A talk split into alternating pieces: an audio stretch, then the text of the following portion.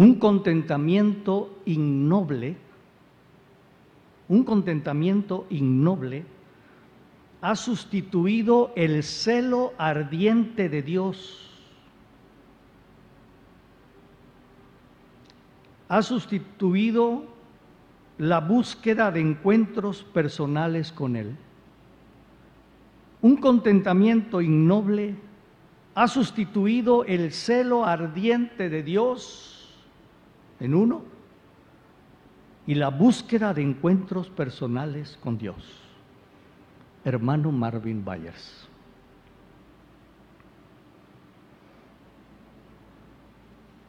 En muchos cristianos, hermanos, en muchos creyentes y en una medida todos padecemos de esto, porque todos formamos parte de la séptima iglesia, de la iglesia de la Odisea, su principal característica negativa es que es tibia. Y nos habla de la iglesia del tiempo del fin. Necesitamos clamar porque el Señor nos saque de esa condición de tibieza espiritual, que en una medida más o menos todos estamos luchando con eso. En muchos creyentes hay religión, hay religión, pero no hay relación con aquel que sí ve, que oye y que habla. En Juan 14, versículo 21, se los voy a leer. Dice, los que aceptan mis mandamientos, dice el Señor Jesús. La Biblia claramente nos revela cuáles son. Y los, los que los obedecen y los obedecen son los que me aman y porque me aman a mí, siguiendo mis mandamientos, mi Padre los amará a ellos y yo los amaré y me daré a conocer a cada uno de ellos. Entre paréntesis yo pongo con encuentros personales Dios se revela a quienes lo aman, a los que están dispuestos a escuchar y a obedecer su voz. Dios está dispuesto hoy día a hablar a los que deseen escuchar su voz. Dios busca hablarle a quienes quieren oírlo. Su voz es vida, su voz es creadora, su voz no es ociosa. Por eso dice la escritura, dice el Señor, que no tiremos perlas a los cerdos. Y el Señor no va a hablar su palabra, su voz viva a quienes no tengan un vivo deseo por decir como Samuel, he aquí que tu siervo oye. Señor, ¿tienes algo que decirme a mí hoy? Señor, he aquí que tu siervo oye. Dios está dispuesto, hermanos, a dejarse y a darse a conocer a cada uno de los que lo amamos y queremos agradarlo andando en sus mandamientos. Una escritura muy dramática en Mateo capítulo 7, que dice que en aquel día, en el día del juicio final, muchos, muchos llegarán a su presencia y les dirá, no los conozco. No los conozco.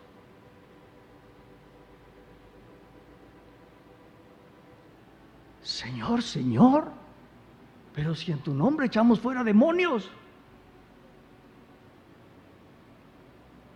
¿Alguna vez has echado fuera un demonio? Yo no, ni quiero. Hay pastores que desean que los demonios se muevan en las iglesias para reprender y para lucha libre contra el demonio y expulsarlo. Y No, hermanos, aquí se aparece un demonio, le vamos a decir a algún hermano, hermano, hermano y fulano y fulano, vayan allá abajo y atiendan a ese demonio, sáquenlo de aquí. Pero echando fuera demonios. En tu nombre, Señor, hicimos milagros. Señor, estuvimos muy activos en tu nombre. Y el Señor les responderá, no los conozco. Esa expresión conocer es, no mantuvimos una comunión íntima. Por eso Apocalipsis capítulo 3, versículo 20, que usamos en la iglesia en, en buena medida para evangelizar. Y no digo que sea incorrecto. He aquí yo estoy a la puerta y llamo. Si alguno oye mi voz y abre la puerta, entraré a él y cenaré con él y él conmigo. Tendremos comunión íntima, cenando. Ya no hay prisa, no es desayunar o comer, con calma platicaremos, nos comunicaremos.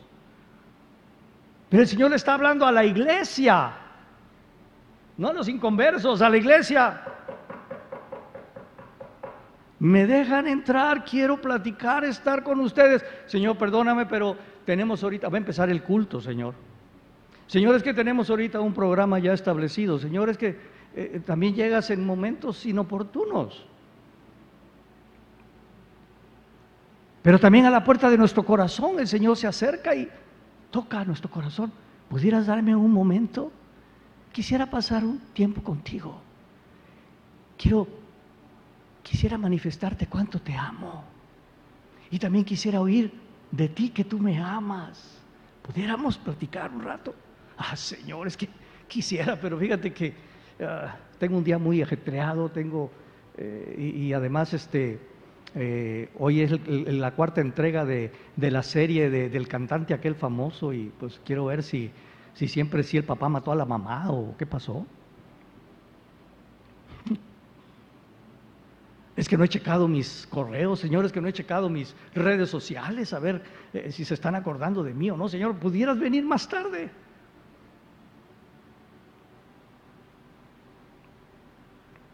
No los conozco.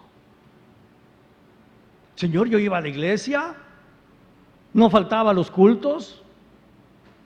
Y no quiero decir que, que, venir a la iglesia sea malo, pero Señor, yo cumplía con, con mi, lectura, mi lectura diaria. Pero nos dimos un tiempo para hablar tú y yo. Nos, dimos un tiempo para estar a solas tú y yo, abriendo nuestro corazón. En Juan capítulo 10, versículo 10 dice que el propósito del ladrón es robar y matar y destruir. Mi propósito es darles una vida plena y abundante. Yo quiero acercarme para manifestarles no solo la vida eterna, yo quiero llenarlos de plenitud, de gozo. Yo quiero llenarlos de la plenitud de mi perdón. Yo quiero llenarlos de, mi plenitud de saberse amados. Una vida plena, una vida gozosa, aún en medio de circunstancias adversas. Como escuchamos eh, ahorita en esta noche.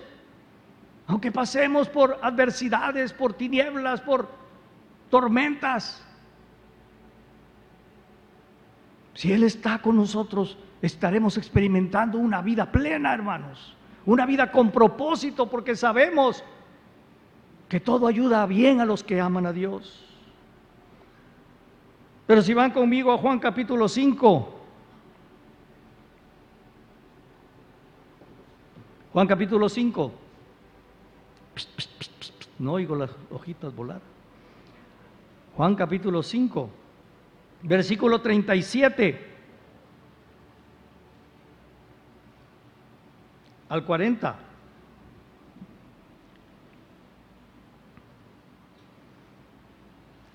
Dice el Señor Jesús, también el Padre está hablándole a los fariseos, religiosos.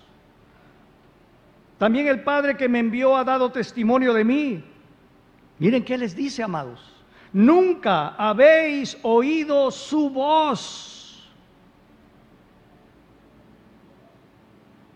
Religiosos profesionales, con una vida de templo, conocedores de las escrituras como pocos. Pero les dice, pero nunca habéis oído mi voz. Ni habéis visto, nunca habéis visto, oído su voz, ni habéis visto su aspecto. Querían vivir solamente de lo escrito y no profundizar más, no penetrar más. Señor, muéstrame tu gloria, Señor, hazme oír tu voz. He aquí tu siervo, oye. Moisés había visto prodigios, señales, maravillas de cómo el poder de Dios sacó al, pueblo de su esclavitud de más de 400 años de Egipto y pasando el mar, abriéndolo y los milagros, la columna eh, de fuego, la nube, la gloria de Dios con ellos. Pero Moisés decía, Dios es más que todo esto. Hermanos, ¿te has puesto a reflexionar quién es Dios? ¿A quién le cantamos? ¿A quién le hablamos? ¿Y el que quiere hablarnos? Me gusta a mí de repente eh, ver algo sobre el universo y las teorías locas que existen y, cuestiones del universo. Qué, qué, qué increíble, hermanos. Entre más lo estudian y entre más eh, eh, inventan telescopios más poderosos, más se asombran los científicos y más concluyen diciendo, no sabemos qué es esto.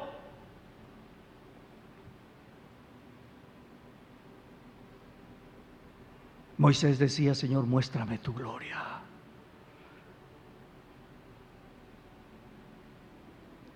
Pero Dios había dicho, cualquiera que traspase los linderos de este monte, morirá. ¿Se acuerdan? Cuando dio las tablas de la ley. Ese monte temblando, ese monte sacudiéndose, rayos, truenos, centellas, fuego, el poder, la gloria de Dios ahí manifestándose. El pueblo temeroso, diciéndole a Moisés, ve tú y habla tú con él y luego pues nos dices de qué se trata. Y si has de morir, pues muere tú. Moisés sabía del riesgo, hermanos, pero era más su anhelo por conocer, si tan solo por un segundo, por un segundo podía estar ante la gloria del Altísimo, oír su voz, ver su aspecto y después moría. Bien había valido la pena sus años de vida en esta tierra. pero no, nunca, nunca habéis oído su voz ni habéis visto su aspecto, porque no querían morir. Es más fácil venir a la iglesia a cantar. Es más fácil que el pastor se acerque al monte a oír una palabra del Señor o o algún invitado y que nos cuente qué le dijo Dios.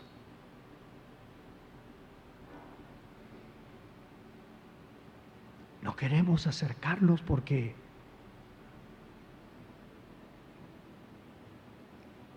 pudiera ser una palabra que nos lleve a la cruz. Ni tenéis su palabra morando en, en vosotros pues a quien Él envió vosotros no creéis. Escudriñad las escrituras porque a vosotros os parece que en ellas tenéis la vida eterna y ellas son las que dan testimonio de mí y no queréis venir a mí para que tengáis vida. Sí, ustedes leen las escrituras, son expertos en doctrina y en teología, pero no me conocen. pero nunca han oído mi voz, nunca han visto mi aspecto. Y si el Señor Jesús reclama esto, es porque es posible, hermanos, tener esa profundidad en la relación personal con Dios. Jesús revela la importancia de acercarnos a Dios para oír su voz. Revela que es posible oírlo y conocerlo. Tenemos un coro que dice, conocer a mi Cristo es el clamor de mi ser. Espíritu, revélalo a mí. Es el clamor de nuestro ser conocerlo. ¿Qué precio estamos dispuestos a pagar? ¿Cinco minutos de oración rápida? ¿Un capítulo de lectura o lo mínimo de la lectura? ¿Un medio ayunito? ¿Qué precio estamos dispuestos a pagar por conocer al Señor? Hermanos, podemos tener una revelación personal de su gloria, de su hermosura, de su poder, de su amor y de su perdón. Oímos de esto esta noche.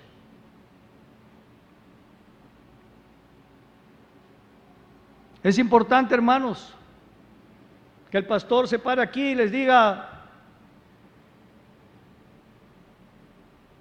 Dios es amor.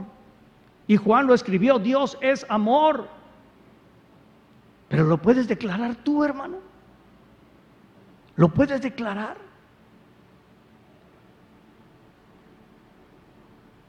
Puedes declarar que has visto su hermosura, que has palpado su gloria, que has experimentado lo más profundo de su perdón. Los fariseos solo querían vivir por lo escrito, por doctrinas, por una vida religiosa, solo cumpliendo ritos, pero no estaban dispuestos a acudir a la fuente de vida, a la voz viva de Dios.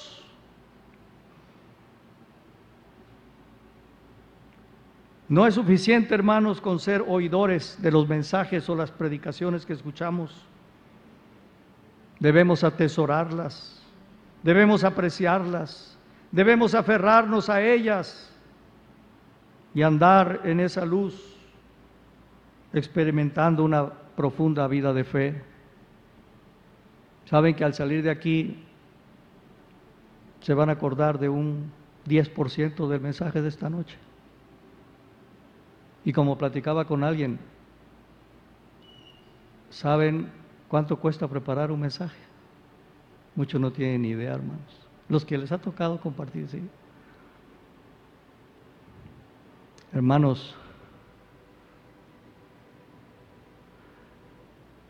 aún cuando el Señor quiere hablar una palabra, los que comparten pasan noches terribles en luchas y nosotros oímos un mensaje y no lo atesoramos. Una clave para mi vida, hermanos. Tengo casi 50 años de haberle entregado mi corazón a Cristo. Tengo 42 años eh, cuando me preguntan, ¿y eh, su estado civil? Felizmente casado. 42 años de casado, se dice fácil. Y más con, se lo voy a decir, no se lo digan a nadie, con una regiomontana. Ja. Eso es.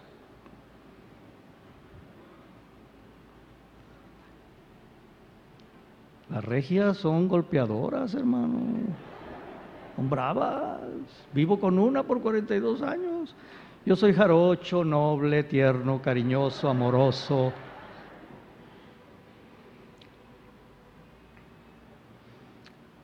Saben que una clave para tantos años caminando con Cristo y tantos años de matrimonio es porque yo atesoro los mensajes, las enseñanzas, las creo, las creo, las abrazo.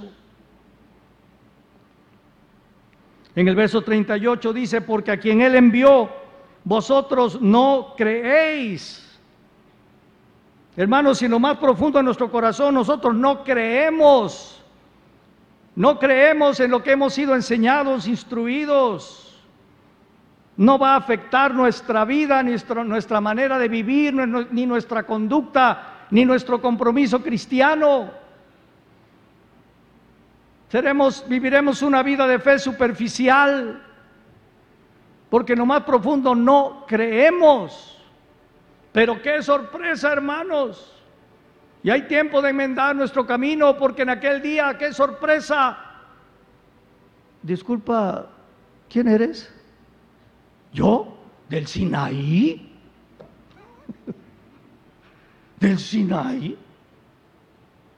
Pero a, él sí lo reconozco, pero Señor, yo era el encargado de... Disculpa, no te conozco.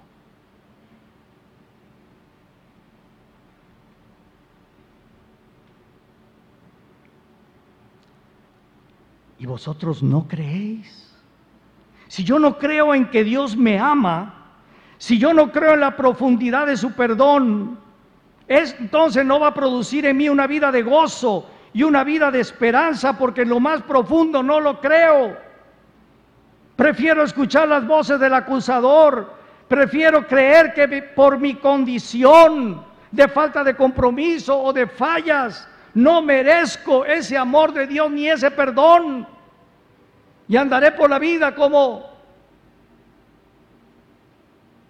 Un cristiano triste es un triste cristiano. Pero aquel que, ha penetrado, que ha oído de Dios, yo te amo, y lo cree, yo te perdono, y lo cree, vivirá una vida de paz, de gozo y de esperanza. Los fariseos escudriñaban las escrituras pero no querían oír, no querían venir aquel a quien inspiró, quien inspiró las escrituras, no querían tener una relación vital con el autor de las escrituras. Y no queréis venir a mí para que tengáis vida. Hermanos, Dios sigue hablando. Esta noche estuvo hablando. A través de su palabra sigue hablando.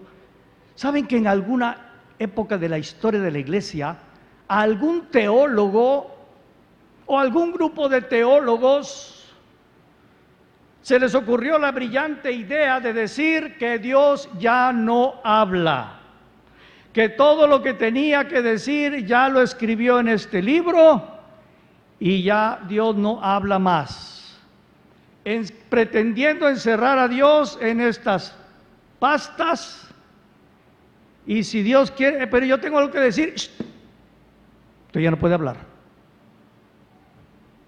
Esta es una carta de amor, ¿no es cierto? Escrita por nuestro amado Dios.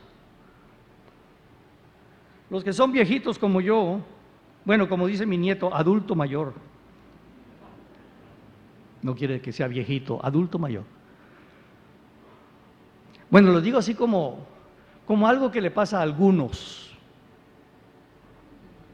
Aquí está la fiera. Cuando alguien tuvo una noviecita, en aquellos años, ¿verdad? Y estamos hablando de, no existía el WhatsApp, ni el correo electrónico, ni uh, telegrama. En una ocasión murió una persona y un hombre fue a, fue a, ¿cómo se llama?, a poner ahí un mensaje en, el periódico que, pues para anunciar que había fallecido su esposa y, ay, qué pena, señor, qué pena. Mire, ¿qué quiere poner? Pues póngale ahí, este, no voy a decir un nombre, pero fulanita murió. Fulanita murió. ¿Y qué más, señor? No, no, nada más eso, porque cada palabra cuesta.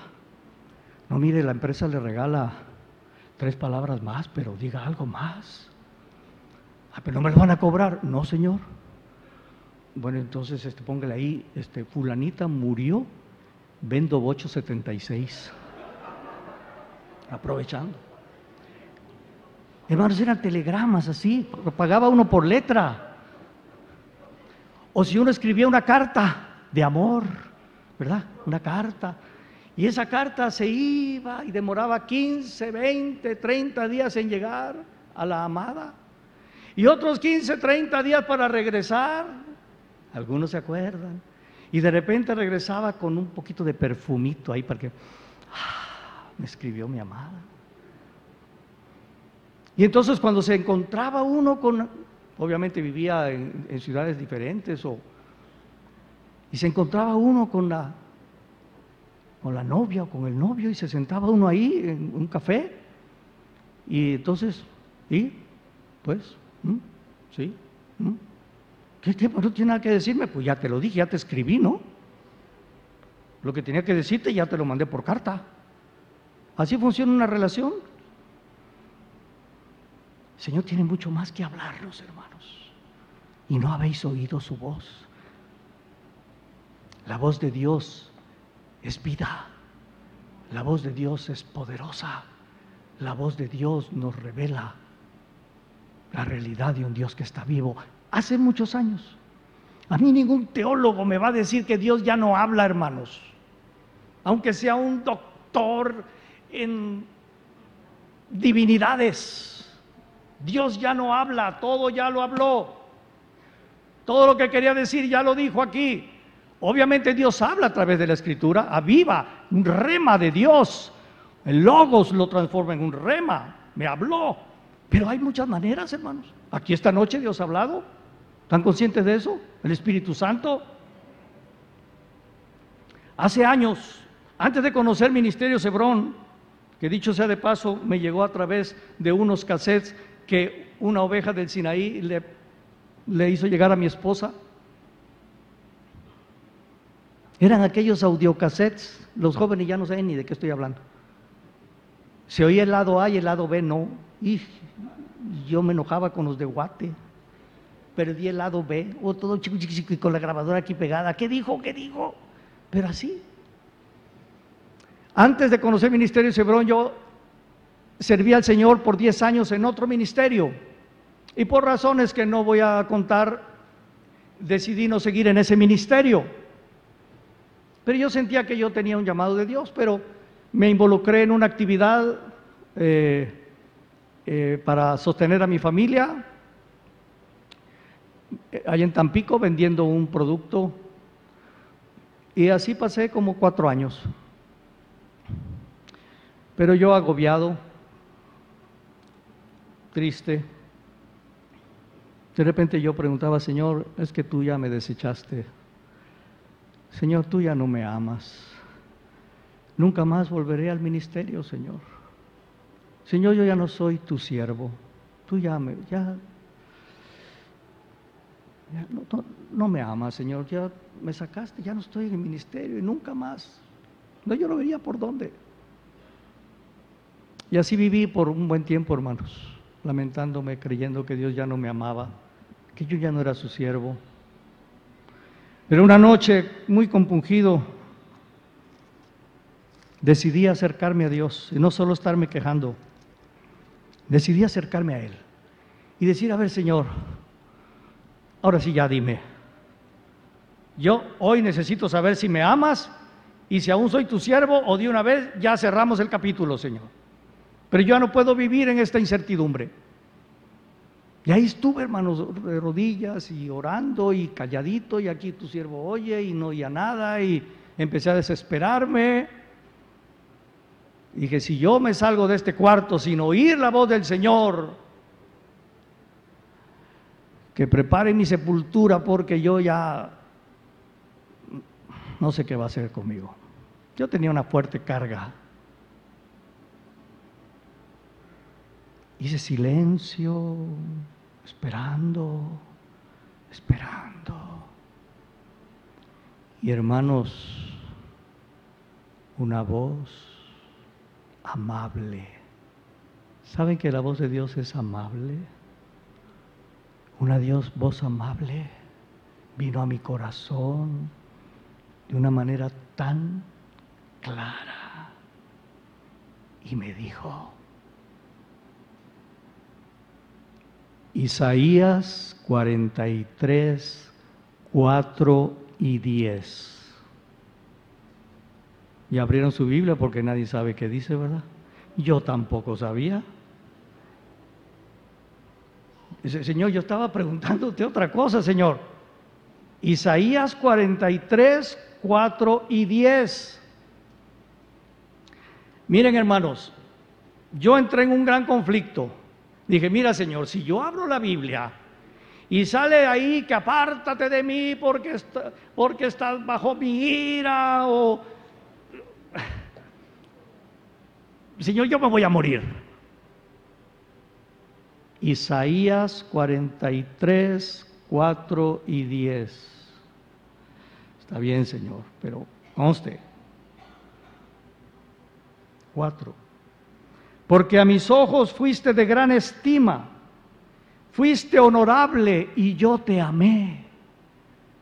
Pero no solo es en el pasado, es, es una expresión permanente.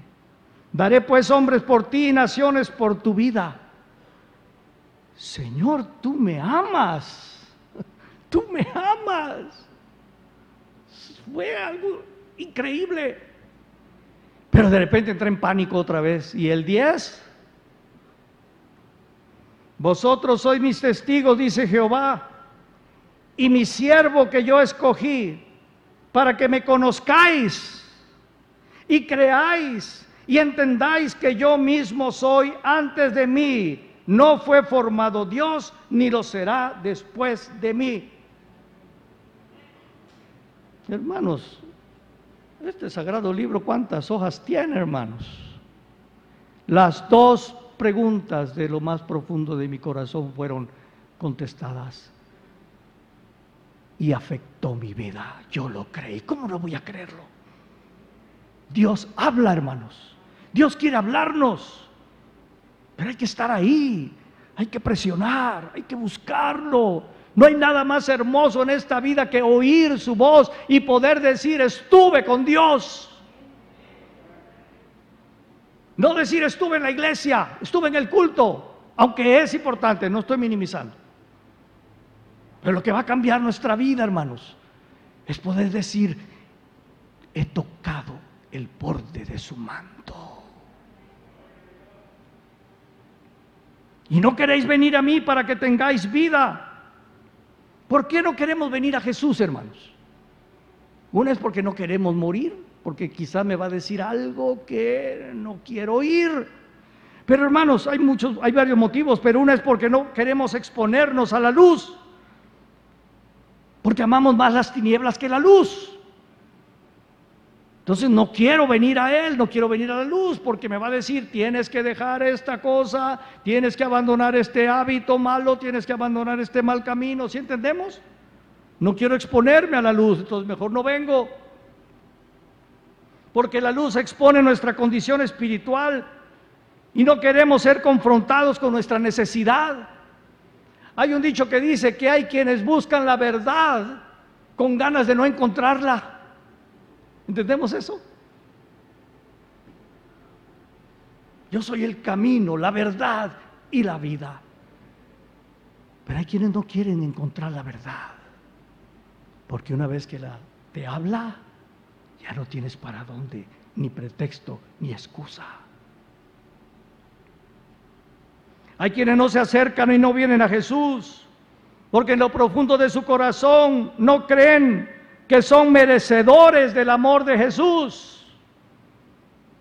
No, pastor, no, hermano, es que si usted me conociera, yo por eso no me acerco a Dios, porque yo no merezco acercarme al santo. Yo no merezco acercarme a Dios, yo me conozco. Estoy sucio, soy pecador, le he fallado tanto a Dios soy una llaga podrida.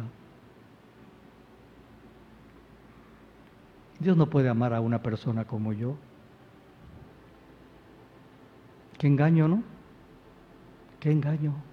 Venid a mí, todos los que estáis cargados y trabajados.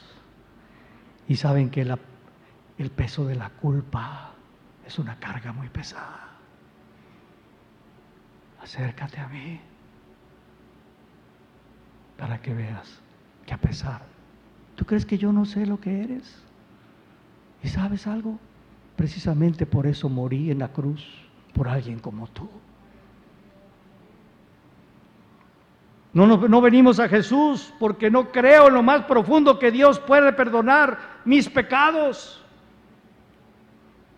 Y si los perdona, creo que Dios está siempre recordándolos y cada vez que me acerco a Dios, ay, ahí viene el que cometió tal y cual y cual cosa.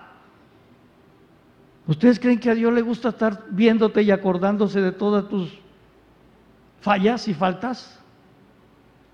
Dice que las arroja, ¿qué? a lo más profundo del mar. Y cuando Él nos ve, cuando nosotros le hemos pedido perdón, Él nos ve como si nunca hubiéramos pecado. Pero no lo creemos, amados.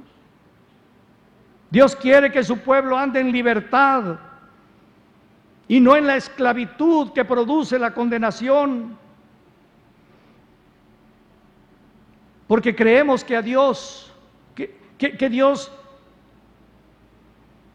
cuando se acerca, va a ver mi condición de pecado, de pecador.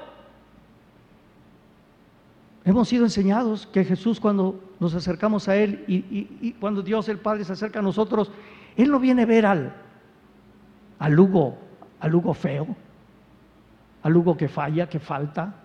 ¿Sí, me entiende? ¿Sabe a quién viene a ver? A su Hijo Jesús que está aquí adentro de mí.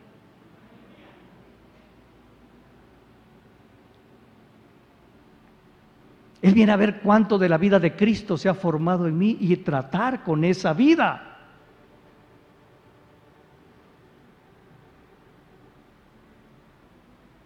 Hermanos, Dios se complace en visitar, oigan, Dios se complace en visitar a un corazón contrito y humillado.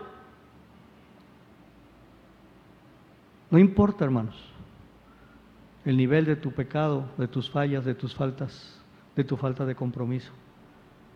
Si tú llegas a un arrepentimiento genuino, es como un imán para Dios venir a un alma así. Señor, yo te he fallado, Señor. Señor, yo no soy merecedor de tu amor, Señor. Pero gracias porque me amas. Pero gracias porque soy tu hijo, Señor. Lo creo. Y miren, Dios viene, por supuesto, hijo, que te amo.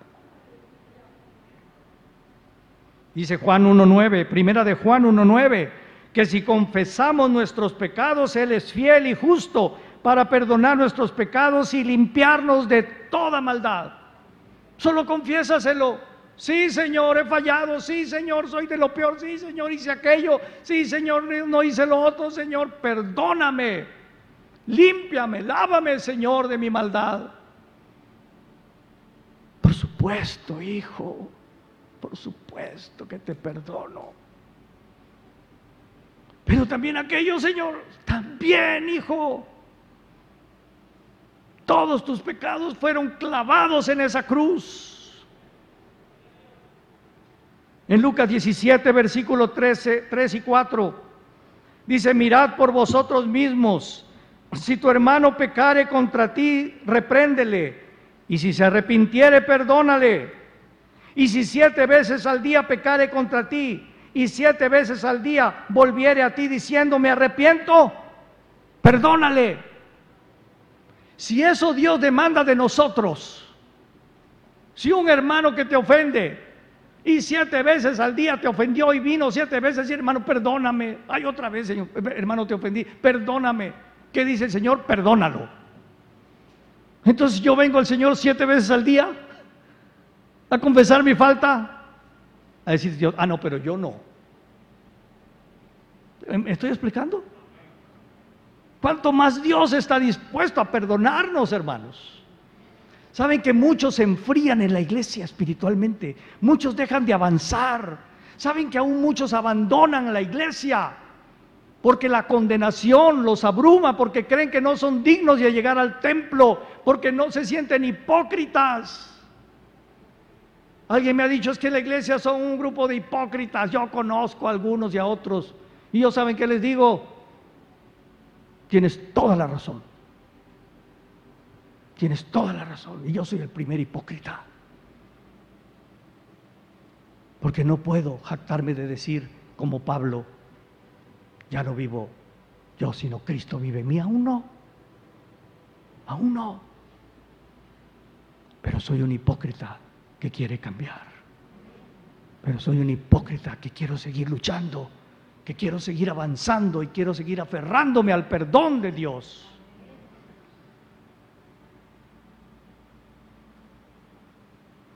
Obviamente que este corazón perdonador de Dios no es una licencia para seguir pecando cínicamente. Dios ama al pecador arrepentido. Dios no ama al pecador cínico. Ah, bueno, peco y acabo que pues voy con Dios y perdóname Dios. No, hermanos, cuidado con esa actitud.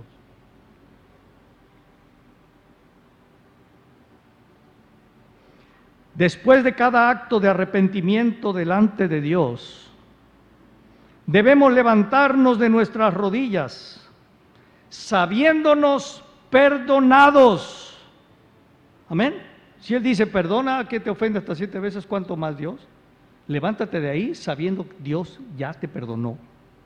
No lo cuestiones, no, no mires tu condición, mira la cruz de Cristo y a Cristo crucificado por ti. Debemos levantarnos de esas rodillas sabiéndonos amados, creerlo y no permitir, dice el pastor Marvin, ni por un segundo el ataque de la condenación. Porque te vas a levantar de esas rodillas y, pero me habrá perdonado, pero yo todavía siento como que tengo que hacer algo más. Yo todavía, se me hace que el próximo domingo voy a ir al Sinaí con una penca de nopales golpeándome en la espalda a ver si así me perdona.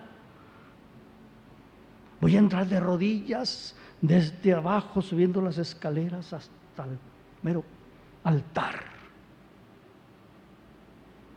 Si tú le confiesas a Dios tus faltas, tu falta de compromiso, tus pecados, tienes que levantarte de ahí y no permitir ni un segundo ¿Será que? No. Dios me ama y Dios me ha perdonado y tengo gozo y estoy feliz y soy un hijo de Dios. Romanos 8, 32 al 34. El que no escatimonia a su propio Hijo, sino que lo entregó por todos nosotros, ¿cómo no nos dará con él todas las cosas? ¿Quién acusará a los escogidos de Dios? Dios es el que justifica. ¿Quién es el que condenará? Cristo es el que murió, más aún el que también resucitó, el que además está a la diestra de Dios, el que también intercede por nosotros. Dice Jesús, pero no crees, por eso no vienes a mí. Hermanos,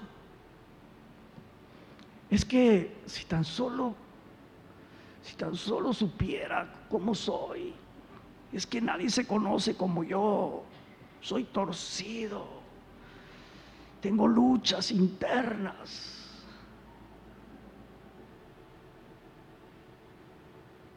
Y vuelvo a fallar. ¿Ustedes creen que Jesús y que Dios no nos conoce?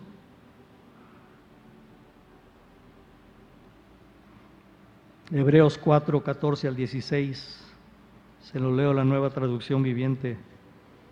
Por lo tanto, ya que tenemos un gran sumo sacerdote que entró en el cielo, Jesús, el Hijo de Dios, aferrémonos a lo que creemos.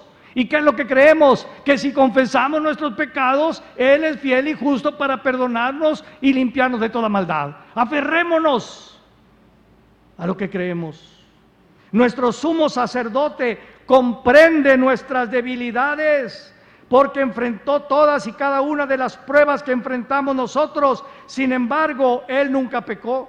Así que acerquémonos con toda confianza al trono de la gracia de nuestro Dios. Allí recibiremos su misericordia y encontraremos la gracia que nos ayudará cuando más la necesitemos. Y hoy cantamos de Jehová, cantaré yo las misericordias grandes misericordias. Nos cantamos de labios para afuera, no, hermanos. Yo canto porque yo he conocido la misericordia de Dios, amándome y perdonándome a pesar de mi condición. Ahora eso me lleva a ser un pecador cínico, no hermano, si tú entras a esa dimensión, tú vas a decir, Señor, dame gracia para ya no fallarte, dame gracia para amarte más, atráeme más, Señor, quiero volver a oír tu voz, amén. Pero si fallamos, abogado tenemos. ¿Y saben qué? Una buena noticia, ese abogado no pierde ningún caso y no hay que pagarle nada todos los casos los gana. El acusador, y viene nuestro abogado, eh, momento, padre, venga a abogar por él. ¿Sabes que él ya me confesó las cosas? Pero ¿sabes algo, padre? ¿Recuerdas que yo morí por él en la cruz? Él ya se arrepintió, Señor. Él viene con un corazón contrito y humillado. Señor, Recuerda, yo fui al infierno en lugar de él.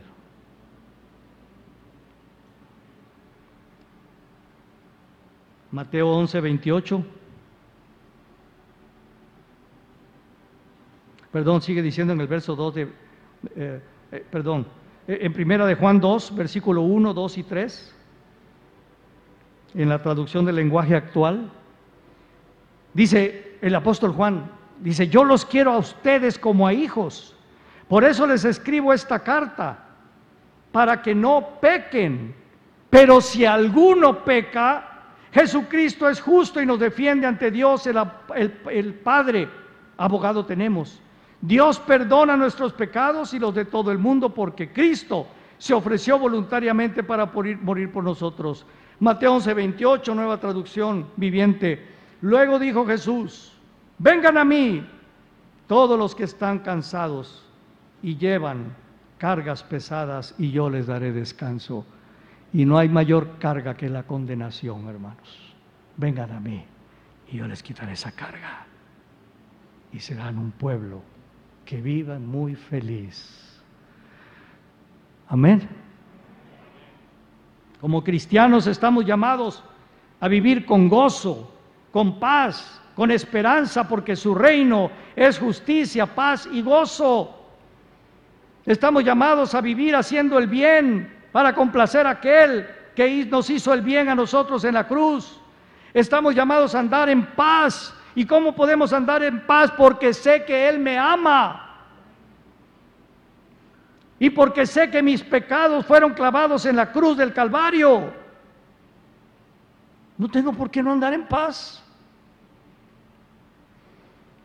Estoy llamado a vivir con alegría, con gozo, porque sé que he sido justificado por la sangre de Cristo y porque sé que todo me ayuda a bien, porque amo al Señor. El engañador nos quiere engañar, el acusador, haciéndonos creer que Dios nos rechaza, que nos aparta de su amor por causa de nuestros pecados. Pero dice, y no queréis venir a mí a pesar de todo lo oído, de todo lo expresado esta noche. Hermanos, mi pena es que algunos, aún así, no quieran acudir a Jesús. ¿Entendemos la diferencia de acudir a un servicio, a una reunión,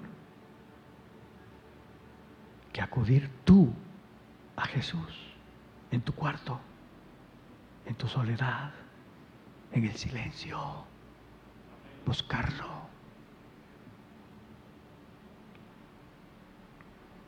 Rapidito, hermanos. Una, una, razón más, la última, por la cual no venimos al Señor. Y tiene que ver con, se ha hablado de ídolos esta noche. Lo voy a hacer decir rápido. Hermanos, eh, es que los ídolos de Israel, ¿verdad? Los ídolos de la Biblia, pero ¿cómo es posible? Hermanos, saben que cuando yo medité y preparé este mensaje, pasé una de las noches más terribles que yo he pasado. Un sábado de la noche, ataques tras ataques tras ataques, porque iba a tocar un ídolo del pueblo de Dios. No venimos al Señor por falta de interés. Porque no me produce gozo sentarme en una mesa con mi Biblia, con un diccionario bíblico, con una concordancia, con un cuaderno de notas y darme un banquete espiritual. Porque mentalmente me es fatigoso ir a estudiar, ir a sumergirme en las escrituras, no solo ir a hacer la lectura del día y poner una palomita, ya cumplí hoy. ¿Vemos la diferencia? No venimos a Él en oración porque la idea de pasar un tiempo en quietud e intercesión no produce gozo en nosotros. La idea me cansa. ¿Te estoy diciendo que pase media hora orando solo en mi cuarto? No, ¿Una hora? No, no, no, no se me vayan todavía. Una razón por lo anterior del por qué muchos están perdiendo el brillo de la vida cristiana, del porqué del cansancio espiritual. Hermanos, es porque algo está produciendo dopamina en nuestro cerebro, es un químico o neurotransmisor en el cerebro que produce placer o bienestar y que causa adicción. Rapidito se lo menciono, hicieron un experimento con ratas, le pusieron una palanquita y cada vez que tocaban la palanca le tocaban una parte del cerebro que les, producía dopamina y les producía placer. Y venían otra vez y, y otra vez y otra vez. Para no hacer la historia larga, esas ratas dejaron de comer, dejaron de dormir por ir a tocar la palanquita que les producía dopamina y les eh, causaron una adicción. Porque no, les, eh, demandaba ningún esfuerzo, solo ir y tocar la palanquita.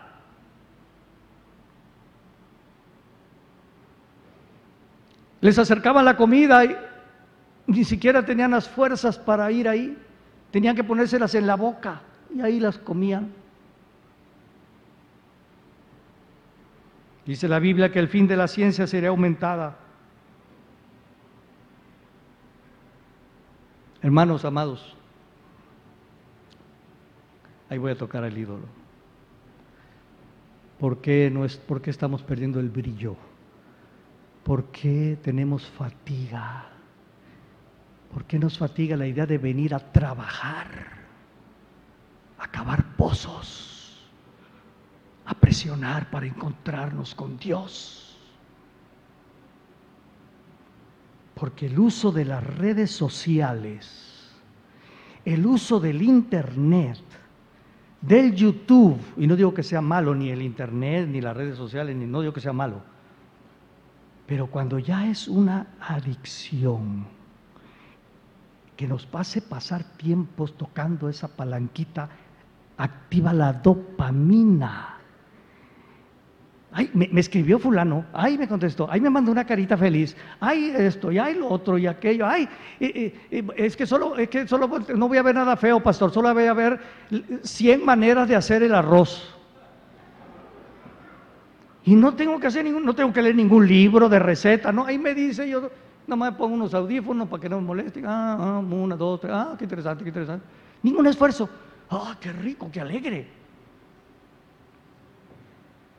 El estar viendo series televisivas, metidos en los videojuegos, causan y producen un exceso de dopamina y una adicción a la misma porque produce un placer instantáneo que no requiere mayor esfuerzo de parte nuestra. Y no estoy diciendo que no puedan jugar un, videojuego un rato. hermanos, ¿saben que hay gente que se pasan toda la noche jugando y van desvelados al trabajo? Hermanos, ¿saben que hay matrimonios que se están desbaratando y familias desbaratando porque están atados a las redes sociales día y noche y desvelándose viendo series y videos de, eh, no, pastor, es que yo estoy viendo arqueología bíblica. Estuve hasta las 3 de la mañana. Dopamina, dopamina, dopamina. Satanás diseñó todas estas actividades para distraernos, que nos entusiasman, nos abruman y nos agotan, para que no tengamos el ánimo de buscar al Señor. Leer un libro edificante Escudriñar las escrituras, buscar el rostro de Dios en oración, requiere de un esfuerzo e interés que ya no tengo porque no me causa el placer de lo que me ofrece el Internet, las redes sociales y todo lo mencionado. Aunque no sea para ver cosas ilícitas. Ya no tengo fuerza ni para acercarme al plato espiritual que me produce vida y vida en abundancia, porque soy un adicto a la dopamina que no requiere esfuerzo y da placeres instantáneos. Hagan una prueba, amados. Apaguen su celular un día. Algunos se van a volver locos. Inténtenlo. Inténtenlo. Apáguenlo. No prendan la computadora. No vean nada. Ni siquiera música. No, pastor, es que yo me paso todo el día en lo que estoy cocinando y todo estoy yendo prédicas, estoy yendo cursos. Eh, no, no, no, no, no. O sea, tiene su valor. Pero ¿qué te está hablando Dios a ti? ¿Qué te quiere hablar Dios a ti? Todo, solo ese ruido, ruido, tienes que estar oyendo ruido, ruido, ruido. Silencio. Vas a sentir que te traga la tierra. Vas a aburrirte terriblemente. ¿Y ahora qué hago? ¿Qué hago? ¿Qué hago? Se te va a hacer el día largo. Pues arregla el closet que tiene meses que lo tiene desordenado. Platica con tus hijos. Sal a comer con tu esposa. Arréglale la llave que, se está botando desde hace tres meses y te pide tu mujer. Hermano, la lectura y la meditación de la Biblia también produce placer, bienestar y gozo, lo mismo que la oración, también producen dopamina, pero es una dopamina que da vida, pero requiere esfuerzo que ya me ha robado la búsqueda de la dopamina fácil. Y hay quienes argumentan que no tienen tiempo para pasar horas en la Biblia o en la oración, lo cual en la mayoría de los casos no es cierto. Pastor, es que, ¿a usted porque es pastor? Mentira. Hace poco platiqué con un joven. En los celulares hay un programa que te dice cuánto tiempo estuviste en redes sociales, en el YouTube, en Internet, etc. Me lo enseñó. En un día laboral le aparece ahí nueve horas. Nueve horas. ¿Cuántas horas inviertes en las redes sociales, en los videojuegos, en el YouTube, en la dopamina fácil? no digas que no tienes tiempo, apaga tu aparato. E, el domingo último que estuve allá en Querétaro y compartí esto, le dije, hermanos, la respuesta para esta adicción es hacer un ayuno.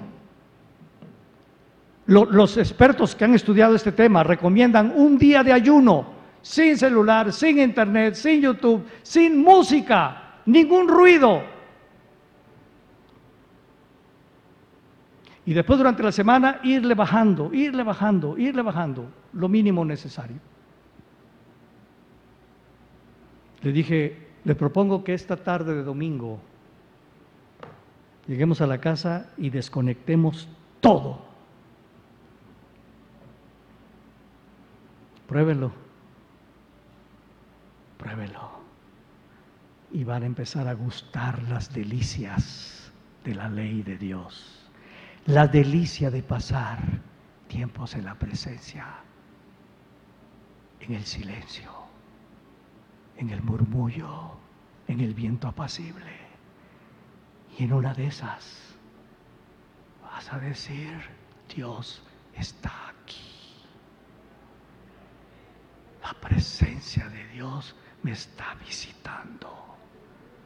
Pero Él necesita, como Abraham estaba a la hora del mediodía, sentado, meditando. Y la gloria de Dios vino. Natanael, dije, Señor, te conocí, sentado bajo la higuera, quieto, meditando. Hermanos, lo lamentable es que muchos hoy en la iglesia no quieren venir a Jesús. ¿Entendemos la diferencia de venir al templo y al culto que venir a Jesús? Amén, amados. Que Dios tenga misericordia y nos salve de dos esclavitudes, de la esclavitud de la condenación y de la esclavitud de la dopamina fácil. Invertamos, pidámosle a Dios nuevas fuerzas para entrar a la belleza de su palabra, de la oración y experimentar su voz. Y un día puedan venir con el pastor, pastor que cree. Dios me habló. Dios los bendiga, amados.